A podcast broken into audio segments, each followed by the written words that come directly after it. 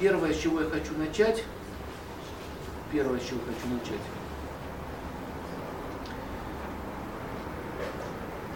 а, это с изучением эгоизма. Почему с него? Потому что эго является причиной вообще всех причин. Это является главная, э, главная причина нашего пребывания здесь. Город Москва, планета Земля, средняя галактическая система под названием Бурлока находится в центре Вселенной. Вселенная находится в яйце, которое закрыто десятью оболочками. Нормально нас запаковали? И спрашивается, почему так запаковали? Почему так запаковали? Потому что кроме нас, еще людей, э, которые живут в этом физическом теле, которые имеют пять элементов, земля, вода, воздух, огонь, эфир. Эта комбинация называется тело. Аюрвед это подробно все изучает, как это тело лечить, как оно работает и так далее. Но существуют еще другие живые существа, которые живут в других планетных системах, они владеют гораздо больше свободой. Они могут перемещаться по своему желанию. И вот чтобы они не перемещались туда, куда нельзя перемещаться, границы, их закрыли. И почему нас закрыли? Потому что существует эго. Вот это вот эго, оно является э, опасностью для других миров. У нас такой немножко вот мистический семинар. Э, опасное, понимаете слово опасное? Вот вы можете себе домой пустить какого-нибудь странного товарища с улицы. Такой странный-странный губа у него трясется, так странно. Что-то он хочет все время. Понимаете слово странный? Он опасный. Но слово опасный означает человек или душа, который может причинить вред.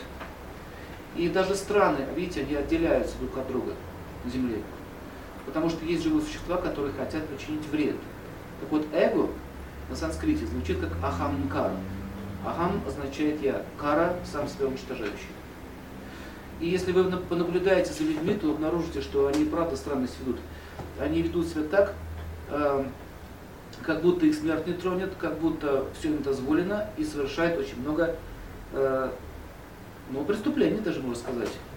Вот, посмотрите сейчас на политические события. Вот кто это приказывал? Что у него в голове? Понимаете, почему они опасные? Вот этих людей э, на санскрите есть специальное название. Эти люди называются Мада Манушья. Мада означает сумасшедший. Манушья – это человек. Сумасшедшие люди. Сумасшедшим людям нужно находиться где? В дурдоме. Так вот эта планета, эта система, вся, весь космос, ну это своего рода психиатрическая больница, э, где лечат души от невменяемости. Эта невменяемость порождается аханкарой. Вот смотрите, я тоже здесь нахожусь. Поэтому есть люди выздоравливающие, есть люди заболевающие, есть зашкаливающие, то есть есть разные типы эго, его даже можно измерить.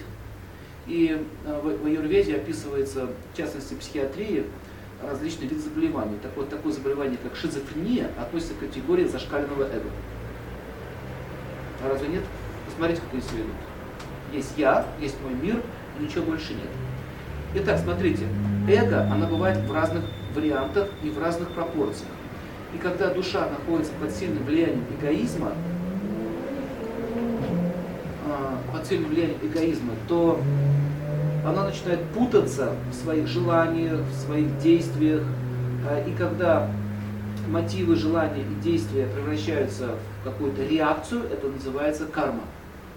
Есть деятельность, ведущая вверх, она называется ви-карма, есть деятельность, ведущая вниз, она называется угра-карма, есть деятельность, ведущая к освобождению материального мира, она называется а-карма. Поэтому само слово карма – это просто действие. Из него такой бренд сейчас сделали, карма, карма, это просто действие. Например, в Аюрведе описывается панча карма, то есть пять видов действий. Слышали такое слово? Панч – пять, карма – пять действий. То есть, когда я действую, мои действия опираются на мой, мои желания, а желания опираются на мои мотивы. А мотивы опираются на вкус счастья, который эманирует из души. Поэтому вот этот материальный мир его еще называют брителока или еще мада-лока. на санскрите. Мритью это обитель смерти, мритью это смерть, море, мритью покой славы. А мада это безумие. Мир смерти, мир безумия.